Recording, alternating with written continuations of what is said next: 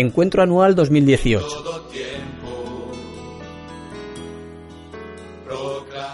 Estad quietos y conoced que yo soy Dios. Seré exaltado entre las naciones, enaltecido seré en la tierra. Un encuentro con la palabra de Dios, un encuentro con su pueblo, un encuentro con Jesús.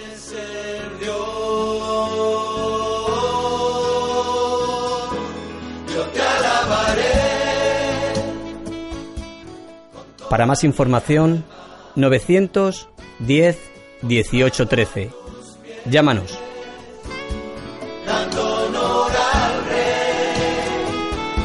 Radio Luz a las Naciones, la voz de salvación a tu corazón.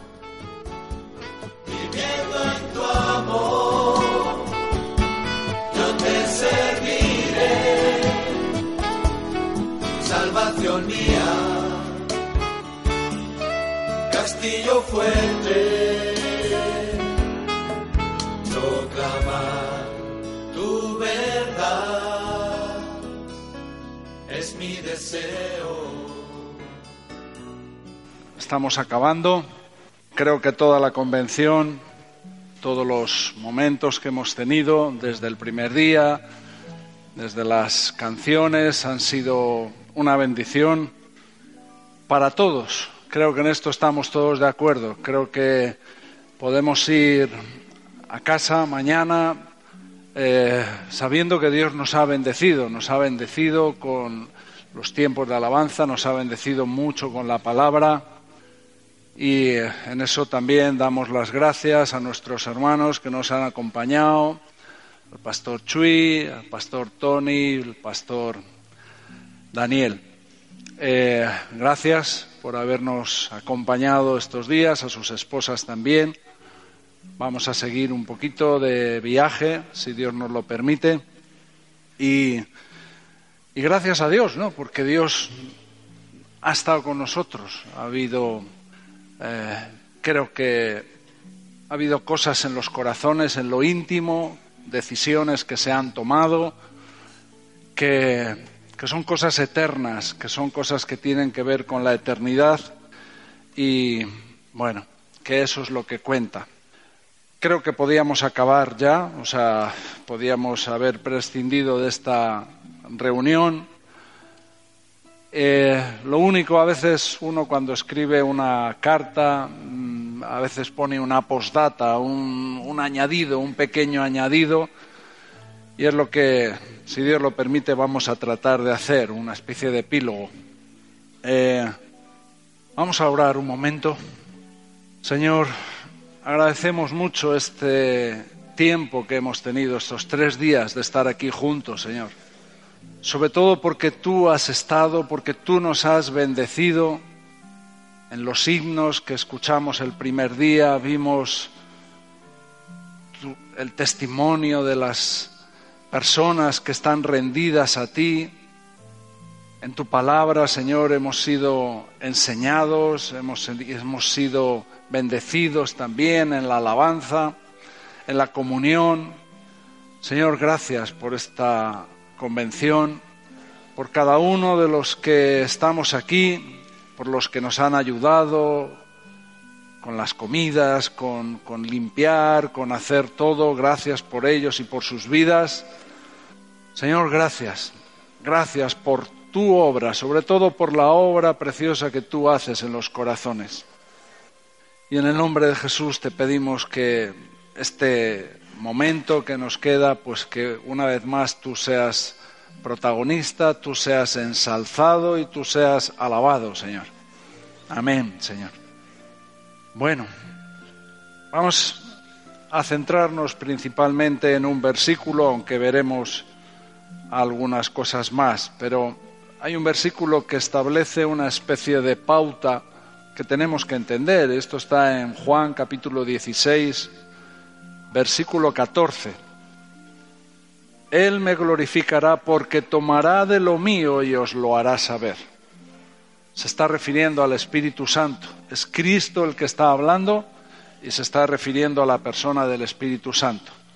Estos días hemos hablado de, nacer de nuevo, hemos hablado de, del Espíritu Santo, de la necesidad de tener una visitación, una llenura, un bautismo del Espíritu Santo.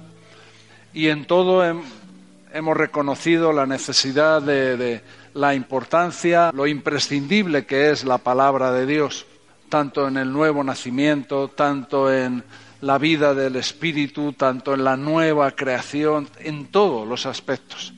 Esta palabra, que no es un libro de consejo, es la autoridad, es la verdad, la suma de tu palabra es la verdad. Esa verdad que, como también el otro día nos compartían, nos santifica, ¿no? Nos santifica, santifícanos en tu verdad, tu palabra es la verdad. Y cuando eh, se está escribiendo, Jesús está diciendo este versículo del Espíritu Santo, vamos a leerlo todos si podemos, todos a la vez, venga. Él me glorificará porque tomará de lo mío y os lo hará saber. Esto es una pronunciación de Jesús. Jesús está anunciando esto, diciendo, Él, el Espíritu Santo, me glorificará, tiene como ministerio, tiene como encargo, tiene como obra el glorificar a Cristo. Esto es importante, que el Espíritu Santo está eh, dedicado a glorificar a Cristo. ¿De qué manera? Tomando de lo suyo, de lo de Cristo, y proclamando y anunciando, exaltando la persona de Cristo. Hemos estado haciendo unos estudios eh, sobre el libro de Colosenses y en el libro de Colosenses Pablo está en la cárcel y escribe a los colosenses, viene Epafras de Colosas, porque Pablo nunca había visitado la ciudad de Colosas, viene a hablar con, Pablo en Roma y le cuenta la situación que están viviendo y, y, le cuenta de cómo son los colosenses, del amor, de la esperanza, de la fe de los colosenses, pero también le cuenta lo que están pasando, ¿no? Una especie de ataque, una especie de, de que están afectados por una corriente de pensamiento que eran los gnósticos, también los legalistas, también el ascetismo, una serie de corrientes filosóficas que en definitiva todos atacaban en el mismo punto, en no reconocer a Cristo como Dios. ¿Y qué es lo que hace Pablo? ¿Qué es lo que escribe Pablo, inspirado por el Espíritu Santo? Él proclama a Cristo, ensalza a Cristo. Eh, eh, habla de la supereminencia de Cristo, de la supremacía, de la suficiencia, de exalta a Cristo. Es lo que los colosenses necesitan, saber de Cristo. Y eso es lo que nosotros necesitamos. Ese es el, el trabajo del Espíritu Santo, principalmente. Él tomará de lo mío, dice Jesús, y os lo hará saber. Y esa es la manera en la que Cristo es glorificado. El versículo 12 y 13 dice, aún tengo muchas cosas que deciros, pero ahora no las podéis sobrellevar. Jesús está viendo que, que hay muchas cosas que todavía no había podido ah, explicar o hacer entender a sus discípulos. Aún tengo muchas cosas que deciros, pero no sois capaces todavía de sobrellevarlas. Pero cuando venga el Espíritu de, verdad, Él os guiará a toda la verdad, porque no hablará por su propia cuenta, sino que hablará de todo lo que oyere y os hará saber las cosas que habrán de venir.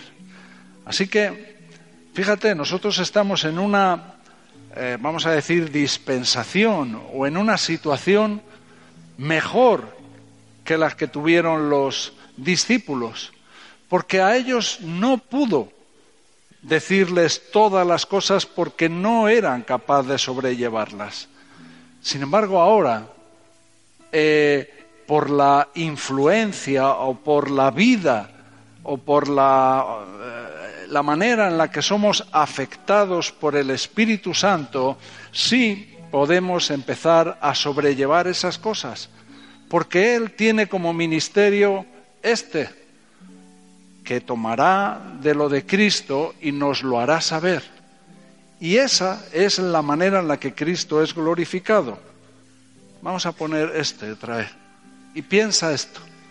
Si el Espíritu Santo, si la persona del Espíritu Santo, si la tercera persona de la Trinidad, con todos los atributos de la deidad, con todos los atributos, omnisciente, omnipresente, con todos los atributos, tiene como ministerio glorificar a Cristo y para glorificar a Cristo toma de lo de Cristo mismo y lo proclama y lo hace saber, ¿cómo nosotros pretendemos glorificar a Cristo con lo nuestro?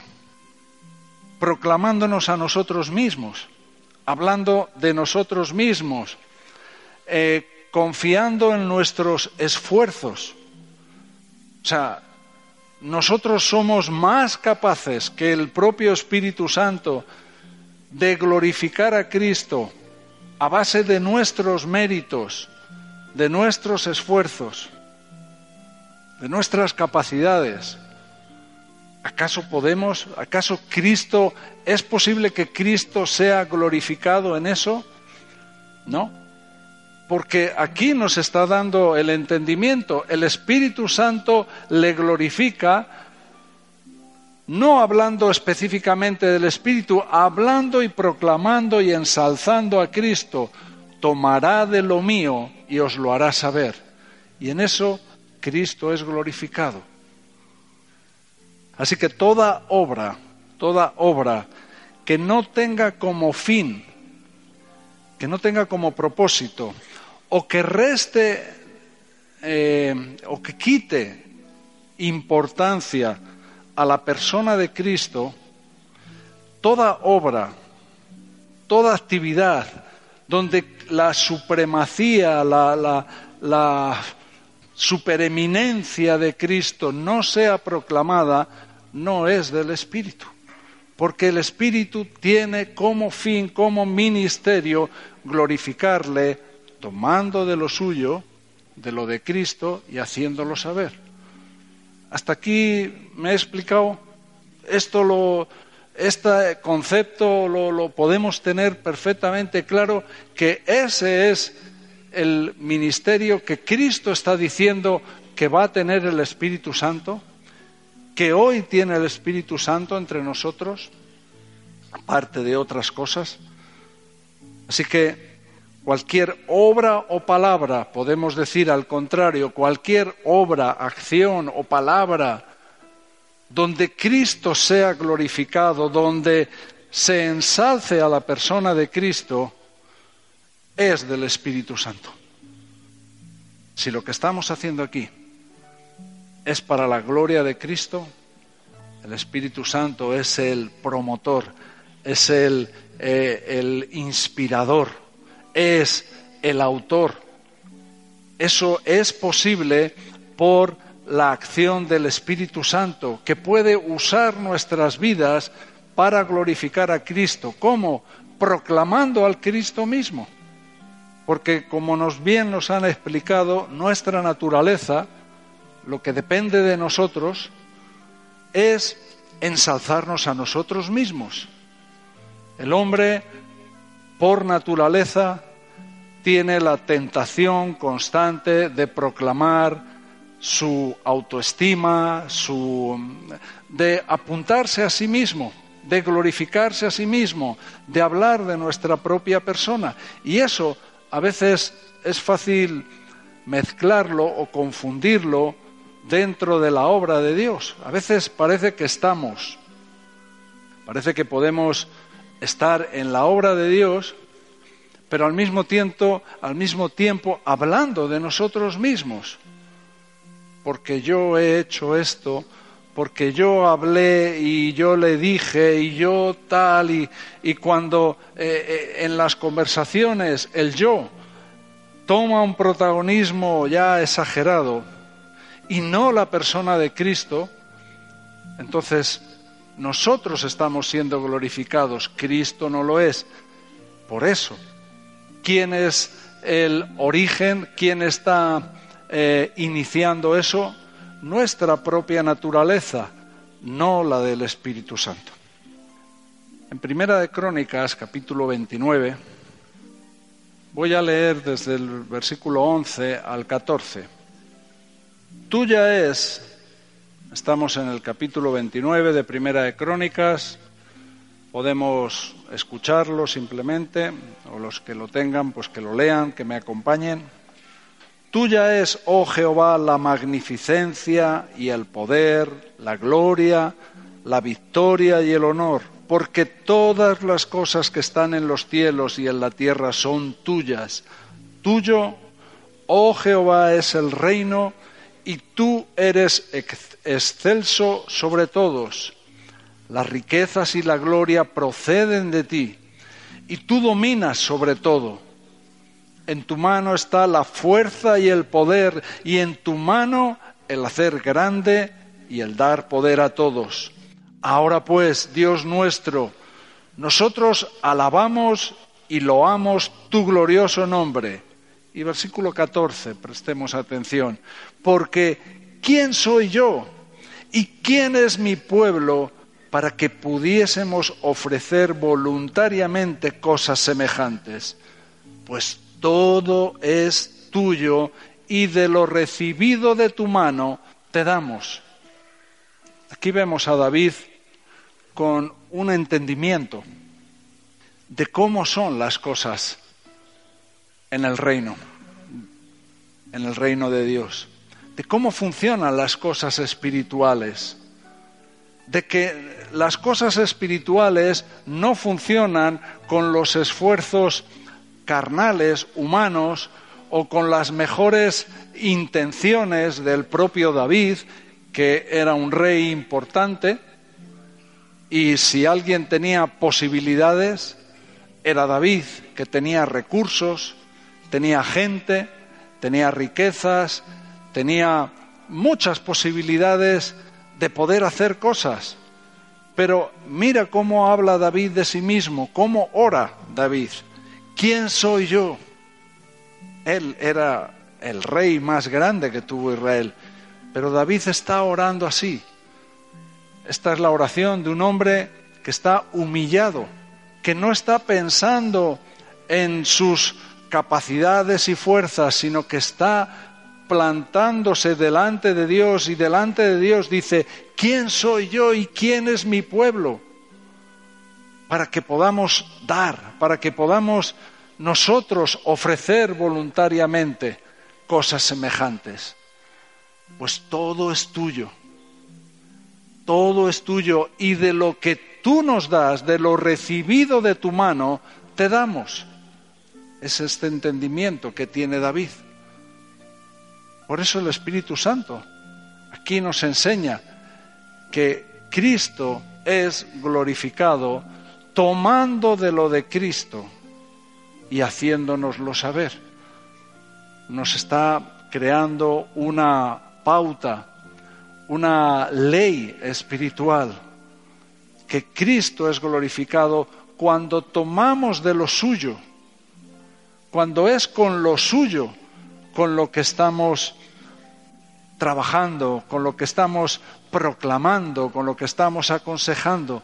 ¿Qué es lo que Pablo habló a los colosenses? No fueron consejos de cómo batallar, eh, cómo eh, entrar en un cierto debate filosófico con los gnósticos. No, no.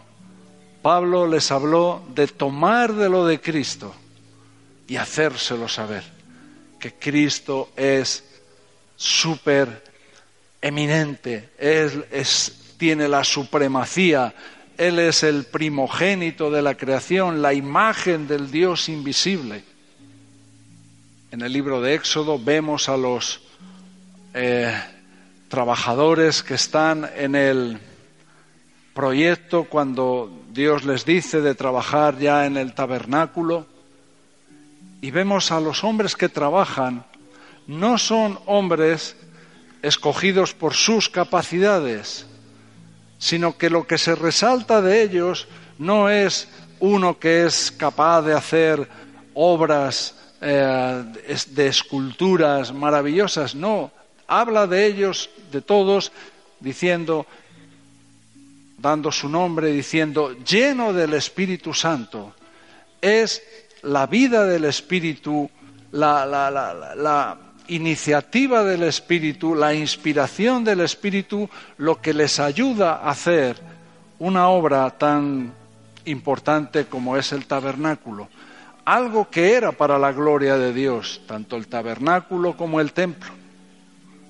Así que todo lo que es para la gloria de Dios tiene que estar inspirado, tiene que estar motivado por el Espíritu Santo. Ayer eh, bueno, ayer o antes de ayer, me parece que el pastor Chuy nos hablaba de, de esa, eh, de, la imagen de Cristo que tiene que estar eh, impresa en nosotros, de cómo la imagen de Cristo tiene que estar eh, grabada en nuestros corazones, en nuestras vidas. Cuando lo estaba diciendo, me estaba acordando de, de la historia de cuando vinieron a Jesús eh, los eh, fariseos y los herodianos a preguntarle sobre el tributo, sobre si es lícito dar tributo. Y Jesús coge una moneda y les pide una moneda y les pregunta, ¿de quién es esta imagen? Y ahí estaba la imagen de Tiberio y al final acaba diciendo, bueno, pues eh, la gente reconoció que era la imagen de César y Jesús acabó diciéndoles, bueno, pues hay que dar a César lo que es de César y a Dios lo que es de Dios. Estaba diciendo, hay que dar a César lo que tiene la imagen de César. En lo que el César, en lo que el mundo ha puesto su imagen, dáselo al mundo lo que tiene que ver con la imagen de, del mundo, eh, todo lo que sea, todo lo que signifique eso, dáselo al mundo. Pero aquello que tiene la imagen de Dios, aquello donde Cristo ha puesto su imagen, es con lo que podemos glorificar a Cristo, es con lo que podemos estar trabajando. Por eso necesitamos un ah, mover, un, toque, no, no, sé de qué, cuántas maneras podría expresarlo, necesitamos que la imagen de Cristo esté en nuestras vidas, porque si el Espíritu Santo, para glorificarle, tiene que tomar de lo de Cristo para hacerlo saber, nosotros lo mismo. Podemos glorificarle con aquello donde está impresa que está grabada la imagen de Cristo, si nuestros corazones reflejan a Cristo, nuestros corazones pueden glorificar a Dios. Si nuestras vidas reflejan la imagen de Cristo, nuestras vidas pueden glorificar el nombre de Dios. En el libro de los Hebreos, capítulo 8, Hebreos capítulo 8, versículo 5. Aquí hablando sobre los sacerdotes, mira lo que nos dice. Dice, los cuales sirven a lo que es figura y sombra de las cosas celestiales, como le advirtió a Moisés cuando iba a erigir el tabernáculo, diciéndole, mira, haz todas las cosas conforme al modelo que se te ha mostrado en el monte. Eh, Moisés tenía un encargo, un ministerio, un trabajo, erigir el tabernáculo.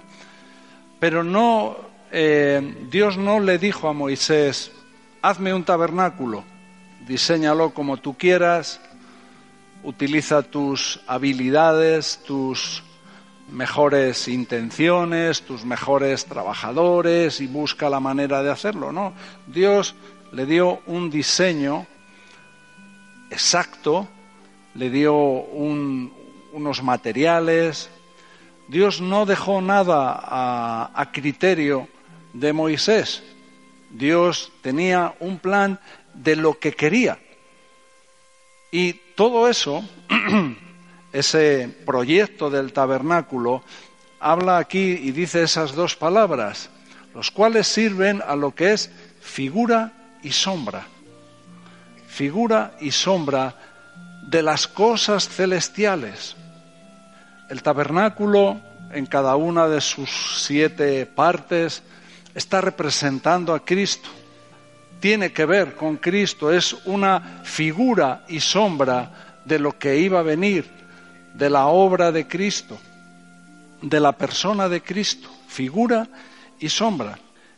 Eh, si vamos a Colosenses capítulo 2, versículo 17, aquí vuelve a decir, capítulo 2 de Colosenses, versículo 17, todo lo cual es sombra de lo que ha de venir, pero el cuerpo es de Cristo.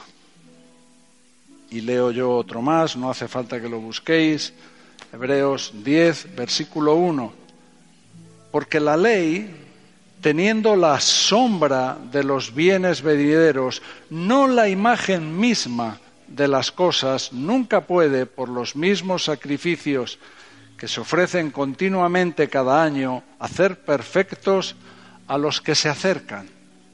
Aquí utiliza este término, figura y sombra. Esto es una sombra de lo que ha de venir. Es como algo que que parece que tiene que ver, que parece que tiene que ver, pero no es la imagen misma de las cosas. Es lo que Moisés hizo a través del tabernáculo. Hay muchas cosas que el otro día nos hablaban del arca, nos hablaban de, de, muchas situaciones en las que el Antiguo Testamento eh, son tipos de Cristo, cosas que de alguna manera son figura y sombra de lo que iba a venir. Pero mira lo que nos está diciendo otra vez este eh, versículo de Juan 16. El Espíritu Santo le glorificará porque tomará de lo suyo y nos lo hará saber. O sea, nosotros estamos en una situación donde podemos mirar al cielo, podemos clamar al cielo y decir al Espíritu Santo, pedir a Cristo que a través del Espíritu Santo podamos ver una revelación, podamos tener una revelación de Cristo, no ya con figuras y sombras, sino de una manera mucho más real. Nosotros somos unos privilegiados no andamos con sombras ni figuras, ¿ya? Andamos con lo que es de Cristo. Él tomará de lo mío y os lo hará saber. Ni siquiera los discípulos, ellos algunas cosas no las podían sobrellevar, pero el Espíritu Santo eh, en nosotros sí nos ayuda a sobrellevar ciertas cosas. Y este es eh, un poco el propósito de esta reunión, entender que tenemos que desistir, tenemos que ya desanimarnos por completo de querer hacer una obra con nuestras capacidades, con nuestros materiales, con nuestras ideas y con nuestros planes. La obra de Cristo, la única obra que glorifica a Cristo, se hace con lo de Él, de lo de lo recibido de tu mano, con eso te damos. Eso decía David, de lo recibido de tu mano te damos. Esos son la gente que pusieron a construir el tabernáculo, no los eh, sabios y entendidos en sus planes, no, los inspirados por el Espíritu Santo. Pero llegamos a Santiago, ¿no? Y Santiago nos dice en el capítulo 1, versículo 17, que toda buena dádiva y todo don perfecto desciende de lo alto del Padre de las luces, el, el cual no hay mudanza ni sombra de variación. Eso es lo que tenemos ahora. Toda buena dádiva, todo don perfecto desciende de lo alto, del Padre de las Luces, en el cual ya no hay sombra. ¿Eh? Esto es lo que necesitamos, recibir de lo alto a través del Espíritu Santo, clamar a Dios, decir, Señor, nos han hablado de nacer de nuevo, de una obra del Espíritu a través de la palabra. Nos han hablado de la vida del Espíritu, del bautismo del Espíritu. Y ahora lo que estamos hablando es ya una vida para glorificar a Cristo. Una vida para glorificar a Cristo.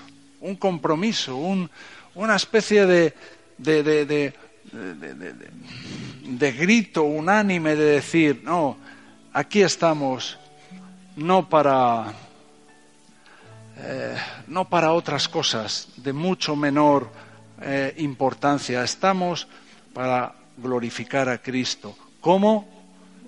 Tomando de lo suyo, tomando de lo suyo, tomando de lo que Él nos da, tomándolo y con esa inspiración del Espíritu Santo en nuestras vidas y proclamando a Cristo, eh, exaltando a la persona de Cristo. Ese es nuestro verdadero trabajo. Eso es lo que tenemos que hacer. Romanos 11, capítulo 11, versículo 36, porque de Él y por Él y para Él son todas las cosas. Colosenses, el libro de Colosenses hace una mención de Cristo como creador, pero también hace una mención de que esto, Él es el creador de todas las cosas. Cristo es el que creador de todas las cosas. Él era antes que todas las cosas, habla de Cristo en su eternidad.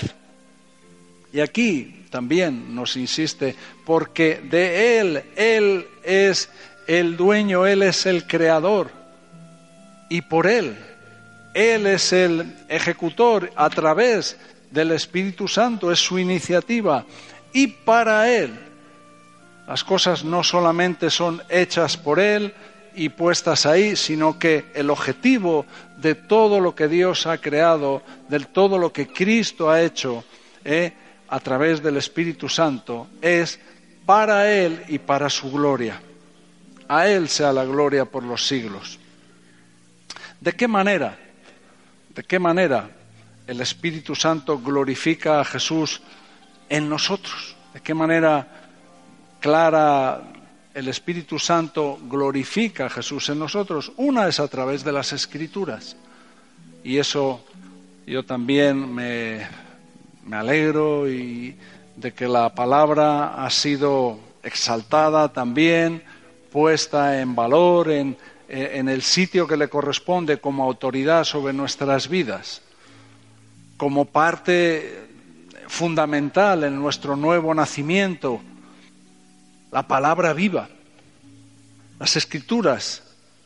Si nosotros vamos con necesidad, con una necesidad, no buscando cosas o interpretaciones personales, sino yendo con necesidad a la palabra de Dios, como dijeron en la Reforma, sola escritura. Esta escritura es suficiente, no es esta escritura y algunos libros más. Lo que aquí está escrito es suficiente para nosotros para entender lo que necesitamos entender para nuestra vida. Así que el Espíritu Santo glorifica a Cristo tomando de su palabra, Él es el verbo, él es la palabra, Él es el verbo, haciéndonoslo saber y ayudándonos a sobrellevar estas cosas. Así que a través de la escritura tenemos que tener un celo vivo por estudiar la escritura, por ir a la escritura con necesidad.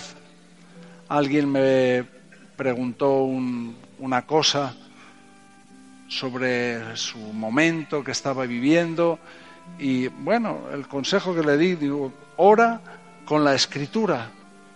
Aprende a orar también de rodillas o sentado con la Biblia abierta, orando lo que la escritura dice.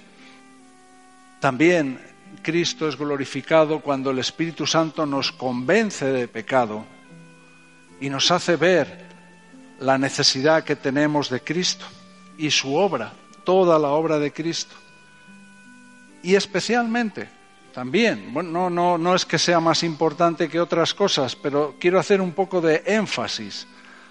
El Espíritu Santo también desarrolla unos frutos en nuestras vidas.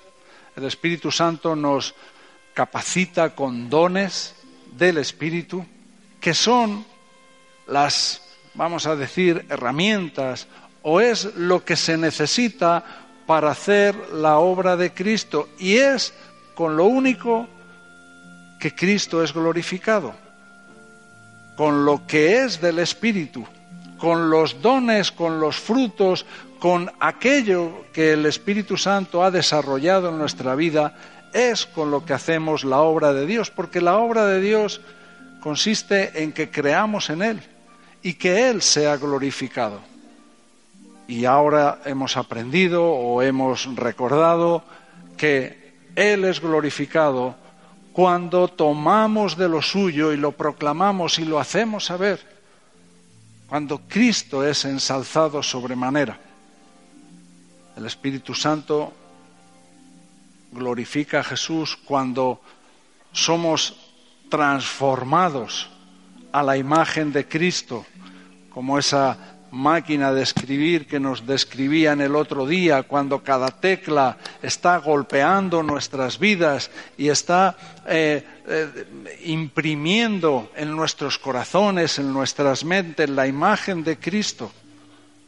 Cuando esa obra de transformación está haciéndose constantemente, porque estamos rendidos, porque estamos clamando, Señor, transfórmanos transfórmanos.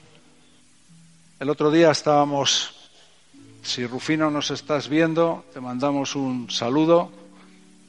Eh, el otro día estábamos orando antes de ir al hospital y estuvimos leyendo el Salmo 29 y me gustaría que me acompañarais aquí.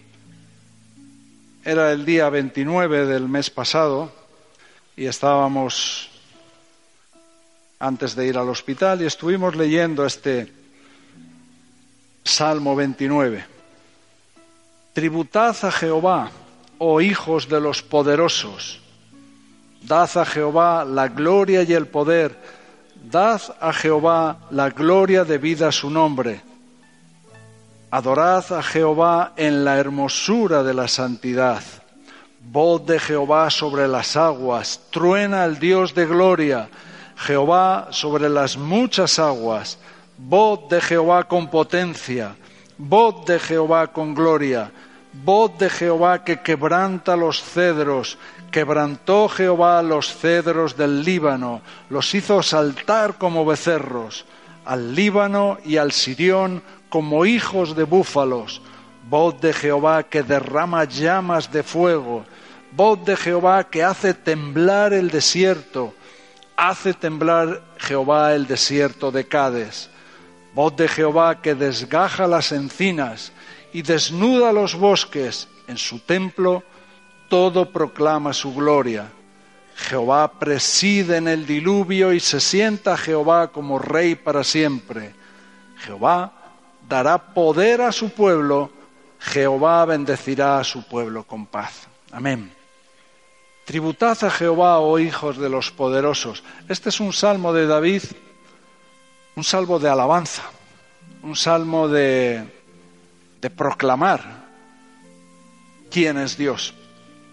Un salmo donde ensalza la voz de Dios, donde ensalza la palabra de Dios, voz de Jehová, que quiebra las encinas, que las desgaja, habla del poder también de Dios, pero es un salmo que está dirigido a los poderosos, a aquellos que confían en sus eh, fuerzas, en, sus, en su poder, en sus capacidades. Aquellos que están seguros en sus eh, mm, situaciones que les hacen ser poderosos, ya sea porque eh, se vean muy listos, ya sean porque piensen que son muy eh, espirituales o porque tienen un entender que, que no le tiene el resto. No sé en qué situación, pero hay gente que se siente segura, que se siente poderosa. Antes cuando estaban orando, una persona me dijo ¿no? que tus fuerzas están en tu debilidad, ¿no? Y la verdad es que bueno, lo, recibo como una profecía para mi vida, ¿no? Porque es así.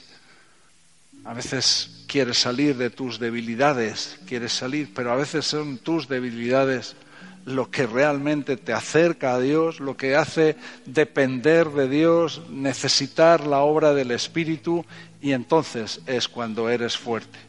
Pero aquí está hablando de los poderosos, de los que están confiados en aquellas cosas que no son el poder de Dios, que no son Cristo. ¿En qué estás seguro tú? ¿Tú te sientes poderoso? Esta es una palabra para ellos. Y les dice que tienen que dar gloria y el poder, que tienen que dar a Dios la gloria debida a su nombre. Aquí hay una historia con el nombre no nos vamos a meter. Y me gusta esto, adorad a Jehová en la hermosura de la santidad, en la hermosura de la santidad. Este es un término que se ve pocas veces en la Biblia. Cuando se habla, algunas veces más lo repite, habla de la hermosura de la santidad. Y me gusta. Hay una hermosura en la santidad, hay una hermosura cuando eh, realmente estamos consagrados, apartados para el Señor, cuando esa es nuestra condición. El otro día hablábamos de la santidad allí y hablábamos, por ejemplo, de los, del mobiliario del templo. El mobiliario no tenía una moral o no tenía, los muebles no tienen moral, para ver si son santos o no. El problema, o sea, la situación es que eran muebles que estaban dedicados exclusivamente para las cosas santas. Por eso eran santos. Y esa es nuestra situación. ¿Cuál es nuestra dedicación? ¿A qué nos vamos? Eso es lo que nos hace santos. ¿Para qué vamos a dedicar nuestras vidas? ¿Cuál es el propósito de nuestras vidas? Vemos aquí el propósito del Espíritu Santo, glorificar a Cristo tomando de lo suyo y hacerlo saber. ¿No será que también esa tiene que ser nuestra meta?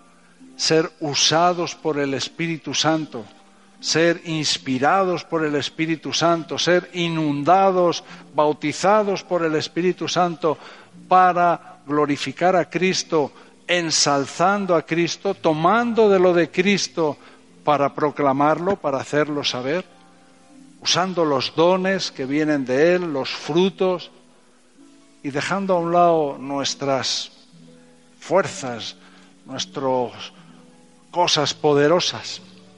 Así que si nosotros decimos, si, si, si, nosotros en nuestra manera de hablar decimos cosas como que el Espíritu Santo es nuestro Maestro, o decimos que que nuestra predicación es una predicación ungida por el Espíritu Santo, o decimos que vivimos o que tenemos revelaciones del Espíritu Santo, o que estamos edificando la iglesia, o cuando constantemente nuestro vocabulario dice el Señor me ha hablado, el Señor me ha mostrado, el Señor me ha dicho, el Señor eh, me ha llevado a hacer tal cosa. Cuando tomamos decisiones y ponemos un sello diciendo, esto es cosa del Espíritu, tengo que hacer esto porque el Espíritu me lo ha mostrado, o decimos, esto es la voluntad de Dios, Es curioso a veces, esto pasa muchas veces, que, que parece que a veces la voluntad de Dios se, se contradice, ¿no? Porque a uno le dice, mira, es, me gusta esta chica y sé que es la voluntad de Dios. Yo, pues a ver qué hacemos, porque hay otros tres que también dicen que es la voluntad de Dios. A ver cómo lo, cómo lo, cómo lo manejamos esto. O que tenemos ministerios. Me gusta que hemos adoptado un poquito eh, de una forma de hablar un poco más correcta, más bíblica, ¿no? Y hablamos de ministerios, hablamos de cosas así, con naturalidad. No veo mm, una cosa religiosa, pero hablamos de ministerios. ¿Y, cuál es mi ministerio? Mi ministerio, pero ¿cuál es mi ministerio? ministerio es algo que, que viene de lo alto, no es aquello que, que yo quiero hacer o que me gusta hacer, no es un proyecto, no es una de las partes de la casa de, de, no, pues yo tengo como ministerio la lavandería o lo que, bueno, podría ser si tu ministerio es servir o, pero bueno, hablamos de ministerios. Y un ministerio se supone que es algo que Cristo nos ha dado o hablamos de, otras muchas cosas, pero en todo esto que he dicho, Cristo no es eh, magnificado, no es ensalzado.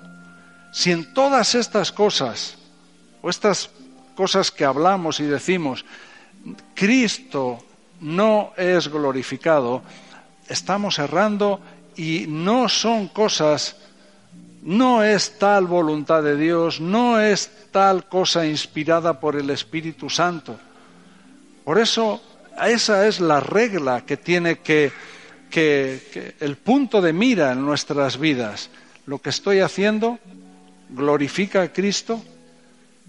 Entonces, sí que podemos confiar que el Espíritu Santo está moviendo eso moviendo, inspirando, ungiendo, eh, empujando, animando. El otro día hablábamos de, eh, de la obra de la cruz, de la obra de la sangre de Cristo, de la redención, de la propiciación, de la expiación, de la reconciliación, de la sustitución, de la consolación, de la intercesión también. Hablamos de cosas que solo las entenderemos bien cuando el Espíritu Santo controla nuestras vidas, cuando el Espíritu Santo está eh, haciéndonos saber a través de Cristo, esas son la, la obra de Cristo. Y eso es algo que el Espíritu Santo nos tiene que ayudar a entender. A veces escuchamos algunas eh, explicaciones o algunas predicaciones sobre asuntos como estos y, y bueno, hay que, hay que pasarle, hay que coger el bisturí y empezar a decir, por eso mismo, porque a veces son cuestiones lógicas de nuestra mente o cosas que nosotros queremos producir o queremos manejar con disciplinas, con... pero no es así es el Espíritu Santo el que glorifica a Cristo, haciéndonos saber esas cosas de Cristo. Estamos hablando de los hijos también, de las situaciones con nuestros hijos, del problema de los jóvenes. Así que si, si en un tema también necesitamos estar dirigidos correctamente, si en, algún, si en un tema estamos necesitados de estar ungidos por el Espíritu, guiados, si necesitamos hacer lo correcto de saber que estamos con certeza en la voluntad de Dios, es en cosas como esa. Y a veces esas cosas son las que menos eh, buscamos que el Espíritu Santo nos ayude. Son las que menos buscamos pedir al Espíritu Santo que nos haga saber las cosas de Cristo, para que Cristo sea glorificado en nuestros hijos también y en nuestra familia. Porque el mundo tiene una capacidad de, de convencimiento, tiene unas, eh, unas armas de, de, de, atracción muy grandes, muy fuertes. El diablo se ha, eh, eh, no sé qué palabra usar, está tecnológicamente muy capacitado para saber robar el corazón de los jóvenes, de nuestros hijos. Así que no nos vale, no, no, no puedes estar relajado confiando en que tú y tus eh, capacidades vas a poder batallar esa, esa lucha. Necesitamos la ayuda de Cristo. Y es el Espíritu Santo el que toma de lo de Cristo y nos lo hace saber. Y Dios y Cristo es glorificado. El Salmo 145 versículos 11 y 12. La gloria de tu reino digan y hablen de tu poder para hacer saber a los hijos de los hombres sus poderosos hechos y la gloria de la magnificencia de su reino. Esto es lo que tenemos que proclamar y en nuestros hogares. Esta mañana nos hablaban de, de los de devocionales, de reuniones en nuestras casas, se tiene que proclamar la gloria de la magnificencia de su reino, se tiene que proclamar los poderosos hechos de Cristo. Tenemos también eh, la situación de Juan en el capítulo 1, no hace falta que lo busquemos, de Apocalipsis. Juan está ahí en la isla de Patmos y hay un ministerio enfrente de él. Él tiene que eh, escribir, él tiene que eh, mandar unos mensajes, una Cristo le está eh, hablando de lo que tiene que hablar a las siete iglesias. Cristo va a darle una revelación de las cosas futuras. Juan tiene que escribirlo. Pero ¿qué es lo que hace Cristo antes que todo eso? antes de que Juan empiece a escribir el mensaje que, Cristo quiere darle a, a las siete iglesias, antes de que Cristo empiece a manifestarle las cosas futuras, Cristo le da a Juan una manifestación de sí mismo, una revelación de sí mismo. No solamente le habla, sino que se manifiesta a él. Juan cae como, como muerto, cae como muerto. Isaías, tenemos el mismo caso en el capítulo 6 de Isaías. Isaías tiene que escuchar un mensaje, tiene un ministerio, tiene unas cosas que proclamar, que hablar, pero ¿qué es lo que hace Dios con Isaías? Antes de que proclame todo eso, de alguna manera se manifiesta a él le da una revelación de él mismo y eh, Isaías le pasa lo mismo. Ay de mí, que han visto mis ojos y también cae ahí con un temor. Y vemos que tanto en un caso como en otro, a Pablo le pasa lo mismo, pero es otra situación. Él también tiene una revelación que no tuvieron los demás. Los demás escucharon las voces, pero no vieron la revelación. Pero Pablo sí, aunque no es la misma situación. Isaías también, Juan también. De alguna manera, de alguna manera, Dios tiene una gracia, una misericordia con ellos para el ministerio que tenían que llevar, se manifiesta a ellos. ¿Qué es lo que el Espíritu Santo está haciendo con nosotros? Si hablamos de ministerio, si hablamos de el propósito de Dios para tu vida, qué es lo que Dios quiere de ti, qué es lo que Dios quiere que haga, qué es en lo que tienes que estar metido, ¿Qué es aquello que realmente glorifica a Cristo? Necesitamos, tenemos una necesidad de que el Espíritu Santo nos revele a Cristo, que nos haga, que nos dé de lo de Cristo, porque esa es la manera en la que Cristo va a ser glorificado. ¿De qué se trata el evangelismo? ¿Qué es lo que tenemos que hacer? No es hablar de nosotros, tampoco es hablar de reto, es hablar de Cristo y esperar que el Espíritu Santo unja, haga que esas palabras puedan llegar a los corazones y puedan convencer de pecado a la gente.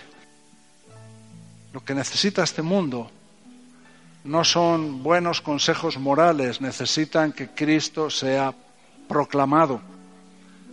Lo que necesitan los pueblos, las ciudades donde vivimos es no una buena actividad de, pues eso, de, de, ayudar a gente, que está bien y tenemos que hacerlo, es nuestro trabajo.